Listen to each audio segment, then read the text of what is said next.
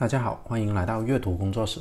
上一期节目呢，我们就讲过了，呃，鸦片呢，在中国已经存在了超过一千年的时间了，而清朝禁烟呢，也早就在一八四零鸦片战争爆发前一百一十年已经开始了。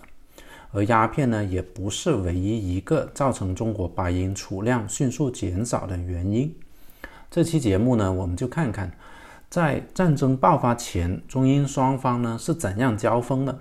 然后呢，对比如今中英同样在香港的争端，有没有什么相似的地方呢？我们能不能看到一些或者学到一些什么别的东西呢？首先呢，按常理来说啊，一项政策的推行呢，通常呢都会伴随着博弈的。道光皇帝呢一开始禁烟的时候，其实离鸦片战争呢还有八年，呃才爆发。那时候呢，道光皇帝呢虽然想禁烟。但是呢，他自己的决心呢，并不是很大的，也呃，效果呢，也不是很显著。那是为什么呢？首先呢，就广东的官员呢，就比较讲实际嘛。呃，作为全国鸦片的输入地，呃，鸦片带来的经济效益呢是巨大的。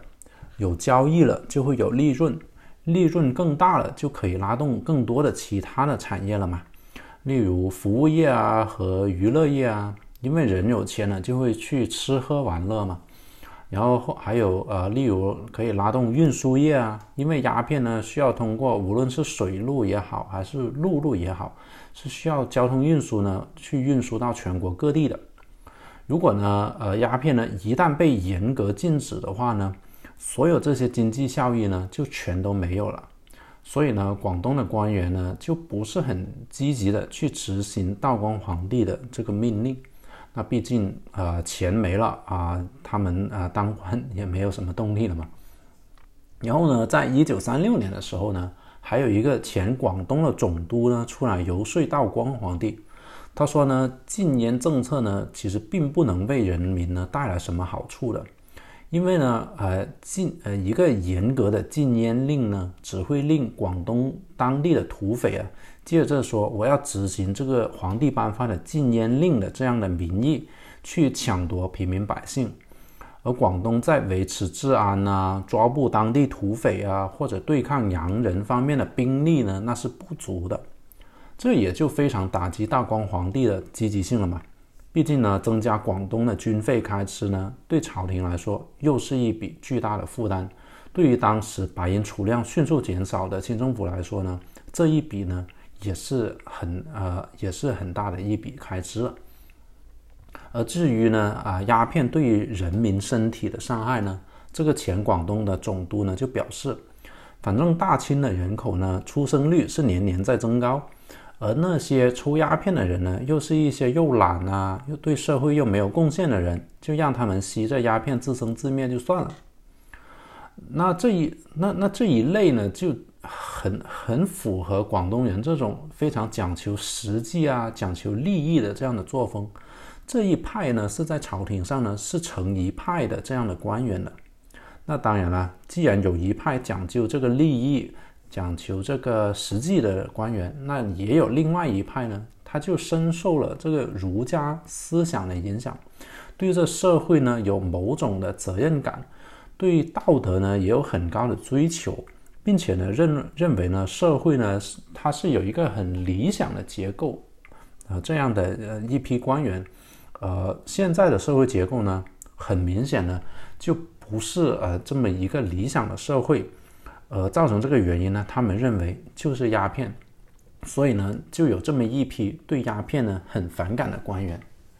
那这一批官员呢，也开始在游说道光皇帝，他们说，第一。呃，鸦片贸易呢是外国人削弱中国人的一个阴谋来的，因为呢，西方人呢是在印尼呢是去用鸦片去引诱当地人，让他们吸鸦片，然后呢让他们臣服，然后呢最后呢夺取了他们的土地，所以呢英国人卖鸦片给中国呢，其实呢是想夺取中国的土地的。第二呢。呃，就是清军里面呢，很多人呢因为抽鸦片而变得没有了战斗力了。所以呢，虽然说清军的人很多，但其实呢，清军的战斗力呢是很弱的。第三，呃洋人呢对待抽鸦片的洋人，就直接是绑的，把他们绑在木架上，然后用大炮完射到海底里面去的。所以呢，在洋人里面呢，就只有制造鸦片的人，而没有使用鸦片的人。那其实以上三点的论据呢，也是真假掺杂的。尤其是第三点，听起来是很可笑的。英国也是有很多人呢，是吸鸦片上瘾的，成为瘾君子的。啊，但是无论如何啊，这是啊，从一个呃社会土地、社会结构，还有这个军力，还有呃洋人阴谋，这么从几个方面对这个道光皇帝进行游说的话呢，最后道光皇帝呢也算是下定了决心，任命林则徐呢进行禁烟了。而林则则徐呢，在觐见呃觐见呃道光皇帝提出的禁烟的建议呢，也是非常简单粗暴，用治乱世就用重点这么一个方法去做的啊。第一步，先把所有抽鸦片的道具全部都收缴了，然后第二步，用威吓的方法呢，去逼人民去戒烟，凡是是吸烟的人，全部判死刑，然后缓期一年。如果在这一年内呢，你不戒，呃，或者戒不掉，那到到期了，那你就把就把你处死，呃，然后你就只能怪自己戒不了烟了，呃，然后呢，也用群众互相监察、互相监督的方式去找，把所有抽烟的人全部找出来，然后呢，为了帮助吸烟的人戒烟呢，要怎么做呢？就把所有吸烟的人拉到公共场所里面去示众。要把他们的烟，呃，身上抽烟的烟具全部搜出来，然后再把他们锁到一个房间里面，从早上十点一直关到晚上十二点，这么去强迫他们去戒烟。那如果以上的措施都不能让中，呃，让人民啊戒烟的话，那怎么办呢？林则徐呢还向道光皇帝报告了，说有一个未经证实的偏方药方啊，说吃了之后会让人对鸦片呢产生一种恶心的功效，见到。见到鸦片就觉得恶心，呃，然后但是呢，林则徐自己也加了一句说：“我我，但是呢，我不是很确定这到底是这个功效是不是这样的。”那这个林则徐向向道光皇帝提这个建议也是有点不靠谱啊。然后呢，林则徐禁烟的动作呢也是极其迅速的，他三月十号一到广东呢就宣布把五每五个人编成一组。然后每个人呢要互相监督，让大家不沾鸦片。然后呢就开始雷厉风行的去抓跟鸦片相关的罪犯了，然后收缴鸦片、收缴烟枪等等。林则徐呢在四个月抓的人数呢，比他的前任在三年里总抓捕的人数呢还要多。然后呢，除了吸烟者和一些走私的犯人，也对红商呢是呃启用了高压的手段。这里所讲的红商，大家可以理解成一些啊帮派的商人，就是啊在跟跟洋人打交道，并且呢对对鸦片呢也有自己这么一些渠道去进行运输和销售的这么一些帮派商人吧。啊，但是呃而且呢林则徐呢跟之前的官员呢不一样的。呃，红商呢想要通过行贿的方法，想要贿赂林则徐去解决这个问题呢，那是不可能的，因为林则徐呢真直接跟跟当时啊吴炳呃一个人叫吴炳建，吴炳建呢是当时世界上最富有的人，那是世界上最富有的人了，他是直接跟他说，我说我不要你的钱，我要你的人头，那也是非常的狠啊。那对于英国人呢也是一样的。嗯，不要以为林则徐只是对于呃中国人嗯用狠手法，对外国人也是一样的，快刀斩乱麻。他到了呃广东一个月一个星期之后呢，在三月十七号就写了一封信给英女皇。呃，这封信呢当然是很搞笑的，大家可以上网去搜一下，就是林则徐给英女王的一封信吧。呃，然后呢，就命令外国人呢，就把所有他们在广东境内持有的鸦片呢，全部交出来。然后呢，你还要签一份保证书，说以后呢，不不再进口鸦片过来，否则的话呢，所有外国的走私的商人和红商都会被处决。那因为林则徐这种严厉程度呢，是前所未见嘛，英商呢也尝试折中一下。他同意呢交出一千箱这个鸦片，但是呢林则徐要他们交出所有的鸦片，并且呢批捕其中一个带头的英国走私商。林则徐的副手呢就直接包围住了他住的房子，如果对方不出来的话呢就不撤退。呃，当时的中国贸易总督啊，呃，这个叫 Charles Elliot 的呃人呢，他就知道这个走私商如果被林则徐抓走的话，那就肯定是死路一条。那他就马上闯进去，呃，那个被清军包围的住宅，把这个英国走私商救了出来。然后呢，局势呢就迅速开始升级了，因为被这个贸易总督这么一搞嘛，林则徐也是相当的丢面子。那于是呢，在三月二十四日，林则徐呢就下令禁止、停止了所有的贸易，并且呢把英国人所有的工厂都封锁起来，直到英国人把所有的鸦片交出来为止。那英国人躲在工厂区里面呢，就相当于被人软禁起来了嘛。然后清军呢就围起了，把工厂区围起来，围城围了三天之后呢，这个贸易总督呃伊列特呢。就做了一个非常大胆的决定，他同意向林则徐呢交出两万多箱的鸦片，然后呢对那些受损失的英国商人说，英国的皇室呢会对这两万多箱的鸦片负责的。那他这个举动就非常大胆了，这个举动呢直接把一次商业纠纷就升级为国家层面的外交冲突了，那就相当，因为呢这是相当于林则徐收缴了女王的财产嘛。那你不要看这个贸易总督好像很维护英国商人的财产和生命一样啊，其实呢，在林则徐来广东之前呢，他也是很厌恶鸦片贸易的。他呢总是训斥这个鸦片贸易呢是让人极度耻辱的一件事，也表示呢，如果中国法律要处处决你们这些呃英国的走私的鸦片的商人的话，他是不会去救的。但是呢，当真的威胁来到这帮英呃英国人面前之后呢，他又真的是可以挺身而出，就完成了自己的职责之外呢，还把这个局势呢就把它加速了一把。那再说回林则徐吧，在呃英国人同意交出这两万箱鸦片之后呢，他就顺势而上嘛，就要求英国人再签一个保证书，说以后呢不准再运鸦片进中国，否则就死刑。那这个中国贸易总督 Elliot 嘛，就啊，当然就没有答应这个请求了，因为呢，英国人呢其实一直尝试在中国争取一个叫治外法权的这个东西，呃，已经尝试了六十年了，还没成功。那如果呃答应了这个约定，那除了就等于把送那帮非常贪婪的英国走私商去死以外呢，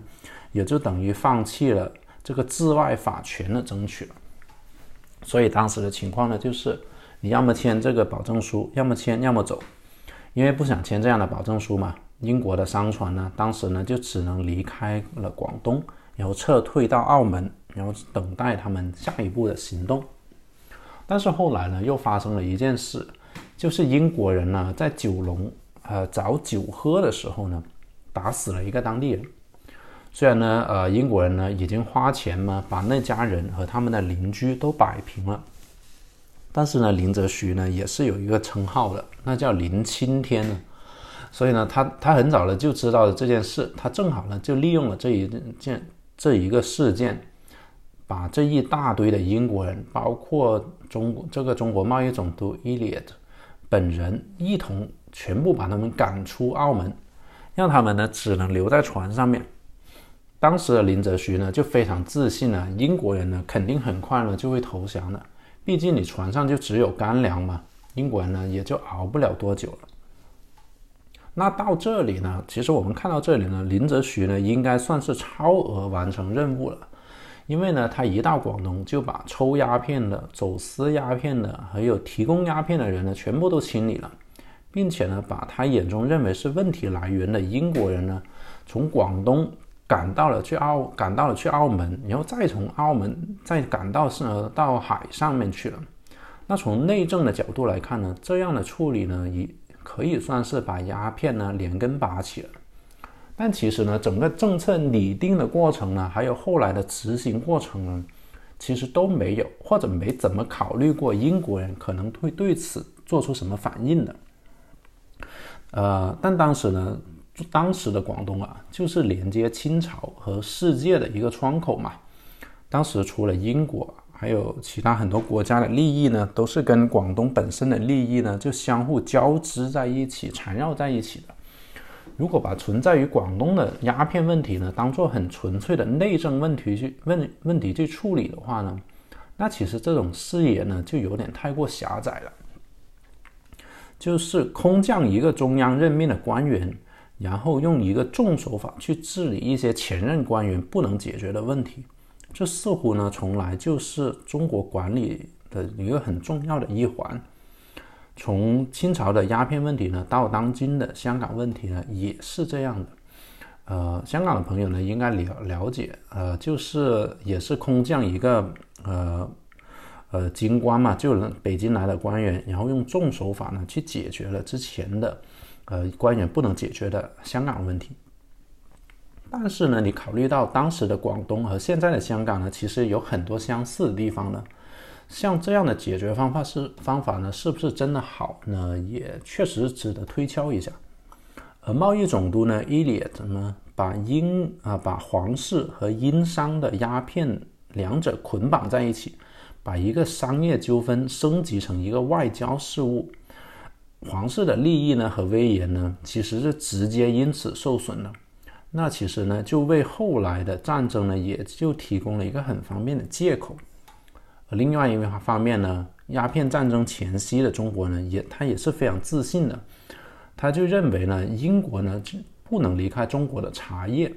但是中国呢其实可以不需要外国的产品呢。这种想法呢，和现在很多人认为外国人离不开中国的市场和制造业，但是中国呢可以不完全依赖外国产品的这种想法呢，其实呢是非常类似的。然后再看看如今中英双方呢，在英在香港再次对垒了。如果说呢，中国有考虑到外国人在香港的利益，或者考虑到外国人对呃这个香港政策的反应的话呢，那肯定是假的。我觉得更多呢是中国不在乎外国人怎么想。呃，但无论是鸦片战争前期没有考虑到英国人的反应，还是像现在这样已经不在乎外国人嗯啊怎么反应了。可能呢，离双方翻桌子啊，可能就是差像当年贸易总督那个伊利特一个这样捆绑式的这样的举动而已啊。虽然呢，双方开战的可能性很小，但是真的有人敢打包票说中国不会被外国动用其他手段，呃，处处受到外国的打压吗？没有人能保证吧？那人类从历史上没有学到任何教训的这个教训。那是不是真的要不停的重复下去呢？好了，以上就是就是这一期节目的所有内容，感谢大家的收听，我们下次再见吧。